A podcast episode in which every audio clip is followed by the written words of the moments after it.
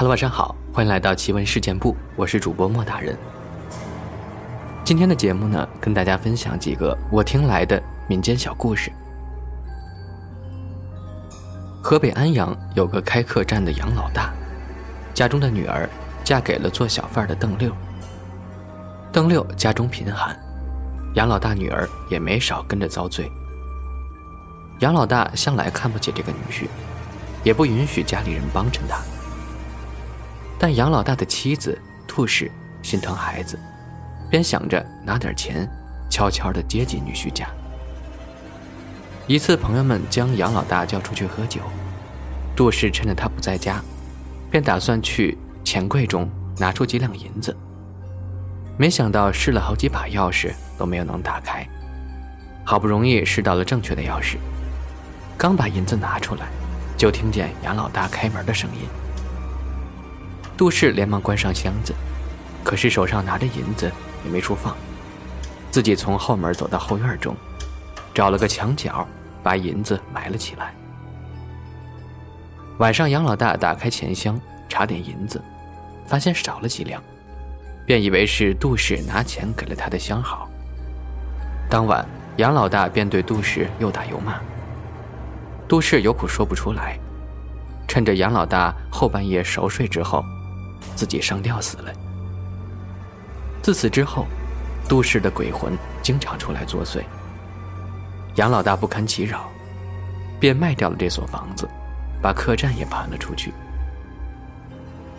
其实几年前，邓六就带着妻子投靠了他在湖北的叔叔。他叔叔六十多岁了，但没有儿子，自己呢还开了一家大人房。叔叔看见邓六来了之后，非常开心。认他做自己儿子，把自己家产都给邓六打理。从此，夫妻二人便过上了好日子。妻子很是想念家中的父母，便让邓六回去探望。邓六到了客栈之后，发现什么都在，但主人早已换了。此时天也渐渐黑了，邓六准备投宿时，店家告诉客人，已经满了，只有后面两座空房子。但是听说经常闹鬼，邓六心想，这我老丈人的老房子，就算闹鬼又怎样？便自己收拾收拾，住进去了。邓六刚开始睡下时，并没有什么异样。到了夜半时分，墙角发出了哭声。邓六起身去看，只见一个披头散发的女鬼朝他扑了过来。邓六吓得连忙光着脚跑到院子中。此时院中月明高悬，鬼怕月光不敢近前。不一会儿，月亮渐渐落下去了。月亮每落下去一点女鬼就近前一点就这么等到月光不见时，女鬼终于抓住了邓六的脚。邓六感慨道：“哎，没想到我邓六竟然死在这儿了。”女鬼听到邓六的话后，连忙抬起头。撩开自己眼前的头发，仔细看了之后说：“哎，原来是女婿你呀！怎么不早说？我等的就是你。”原来这女鬼正是死去的杜氏。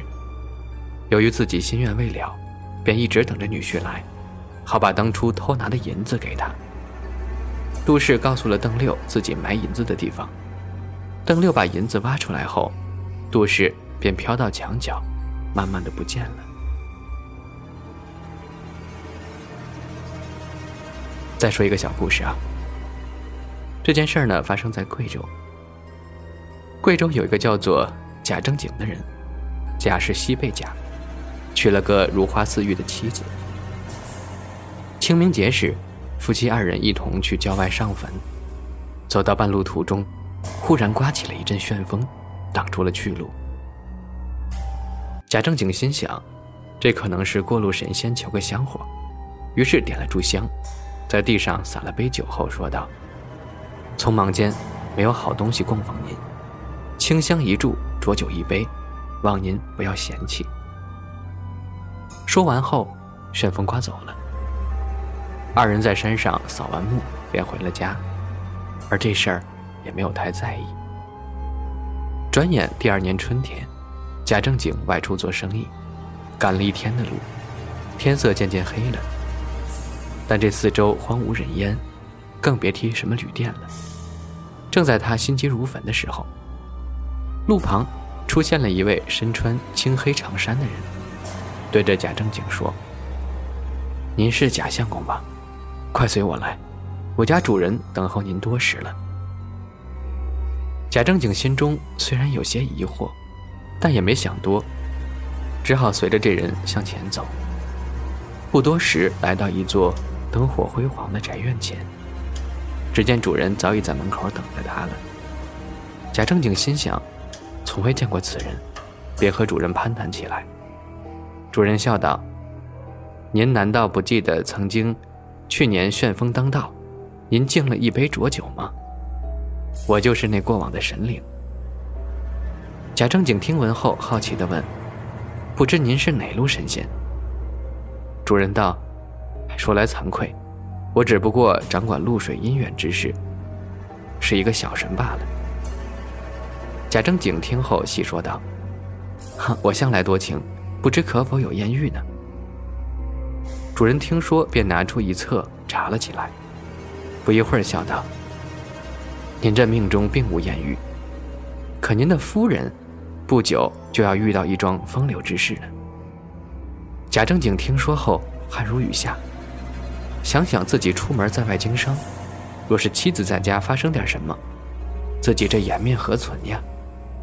便央求这露水神，看能不能让这件事不发生。神仙说：“此事乃上天注定，我也无法更改。好在您夫人遇到的是蠢材，求财胜过贪色。你若是早点回家，或许能够避免。”第二日一早，贾正经连忙往家赶。还差十几里路到家时，忽遇大雨倾盆。贾正经只好在庙中躲雨。到家之后，发现家中墙院倒了，而隔壁就一个单身的少年。贾正经心想，自己妻子看来肯定名节不保了。进门之后，便一脸的闷闷不乐。妻子见状，便问他：“相公怎么了？”贾正景回道。怎么？你还问我怎么？这院墙倒了之后，隔壁人难道没趁机来调戏你吗？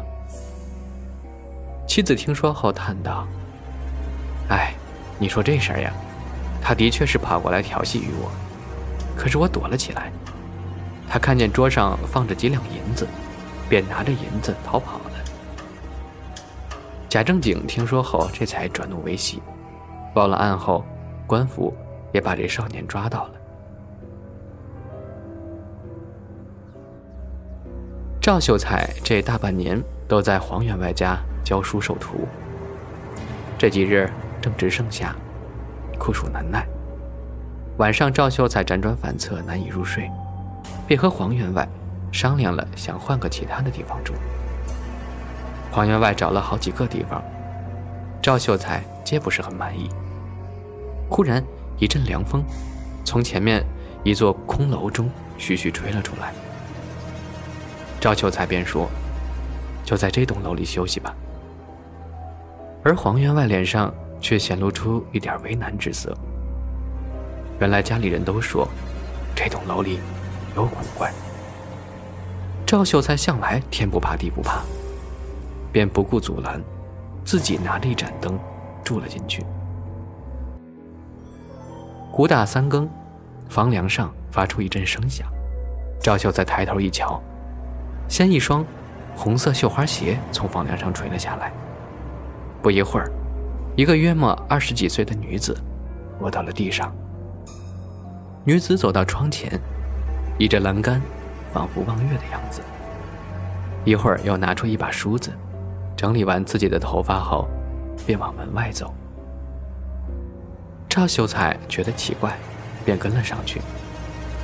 女子走到墙根下，从里面拿出来一个木盒，里面放了几锭银子。